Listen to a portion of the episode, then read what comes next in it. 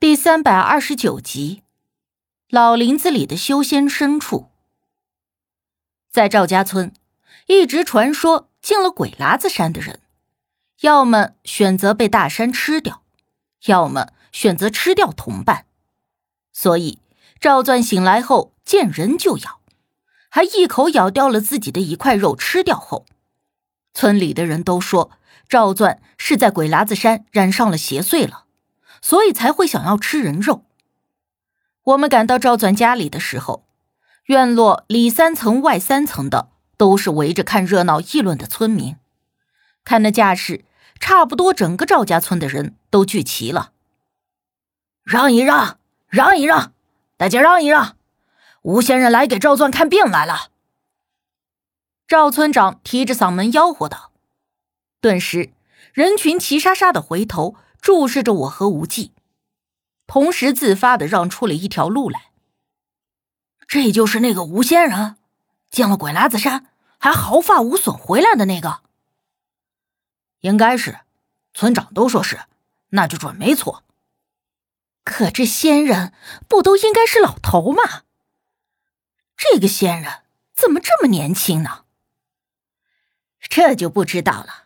村长说。这吴仙人本事大了去了，这群人进山能活着回来，那都是靠着这个吴仙人呢。对对对，我也听说了，还有村长家的彩霞，听说就是吴仙人给看的，说是才治几天就好了不少呢。可不是嘛，昨天我去村长家看见彩霞，整个都变了样，也不傻笑了。我跟他说话，他还好好的应了呢。我跟无忌一路穿过了人群，向内走去。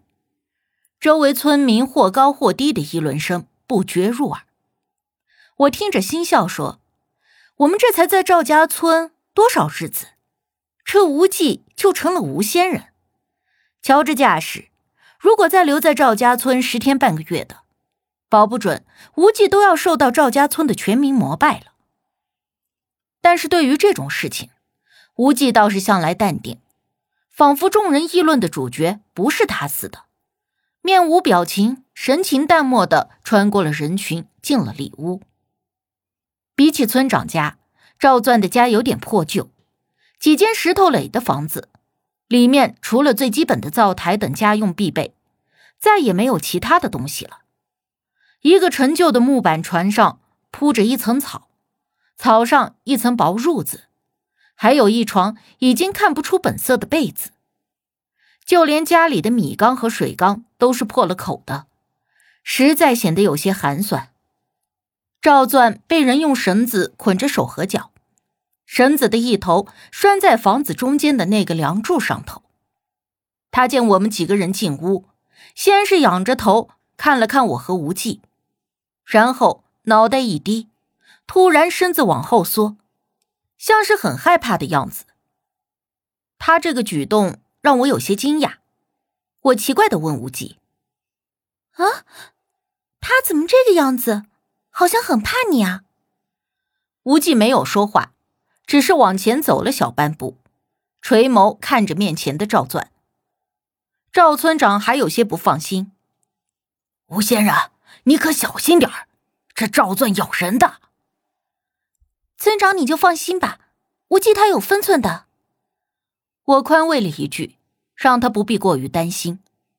村长这边点了点头，没再多言。我观察着赵钻的同时，看到他膝盖上果然有一块三四厘米大的伤口，上面血肉模糊的一块，应该就是被他自己咬掉了一块肉的位置。他的裤子之前好像就已经在膝盖那里碎了一个大洞，所以露出了膝盖附近的肉。无忌看了赵钻一会儿，他方才开口说：“被冲身了。”冲身？我略微有些惊讶。说是略微惊讶，是因为之前我们听说赵钻是从鬼喇子山回来以后才出的毛病，便先入为主的以为。这赵钻保不准是在林子里遇上了什么东西，我甚至猜想，他或许是被影煞吸了魂魄，变成了行尸走肉，才会张口就咬自己的肉。可是来到这里的时候，我发现赵钻并不是无脑的发疯癫狂，反而是非常有意识的惧怕无忌。这也就说明他身体中存留着意识，虽然那意识不见得是他本人的。是被什么东西冲的？我问无忌。山里的深处，无忌回答道。这个时候，赵村长听了半天，上前就问我俩：“吴先生，你们说的冲身是什么意思呀？还有，这山里的深处是什么意思？”我于是给赵村长解释说：“冲身也可以说是附身，就是有鬼魅灵物附身在了赵钻的身上，而无忌说附身在赵钻身上的那个东西是山里的牲畜。”啊！这山里的牲畜附身在了赵钻的身上。村长显得很惊讶的重复了一句，我点了点头。嗯，就是这样的。赵村长眨巴眨巴眼，愣了稍许，方才回过神来。这这深处怎么能附身在赵钻的身上？为什么这么做呀？这究竟是为什么？那就要问一问那深处自己了。我们说话的时候，赵钻一直蹲在地上，不敢抬头，甚至连动都没动一下，倒是并不像赵村长之前所形容的那样癫狂，反而乖顺的让人有些难以接受。我跟无忌低声说：“这还是咱们遇到过的最温顺的了。”无忌扫了一眼赵钻。也浅浅点头，认同了我的看法。那现在怎么办？总不能让赵钻一直这个样子吧？吴先生，求你了，你给想个办法。怎么说，这都是一条命。赵钻的父母都死了，就剩下了这一个儿子。这要是出了点好歹，那这一家子可就太惨了。赵村长怕无忌不肯出手。开始打温情牌，但其实他这根本就没有必要，因为我知道，遇到这种情况，无忌能帮的都会帮一把，但若是帮不了，那求他也没用。无忌没有说答应，也没有说不答应，倒是直接又往前走了两步，站在了赵钻的面前。院子里的村民们看到了这一幕，又是一番议论。说什么？之前赵钻还疯癫的咬人，这会儿却听话的像个孩子。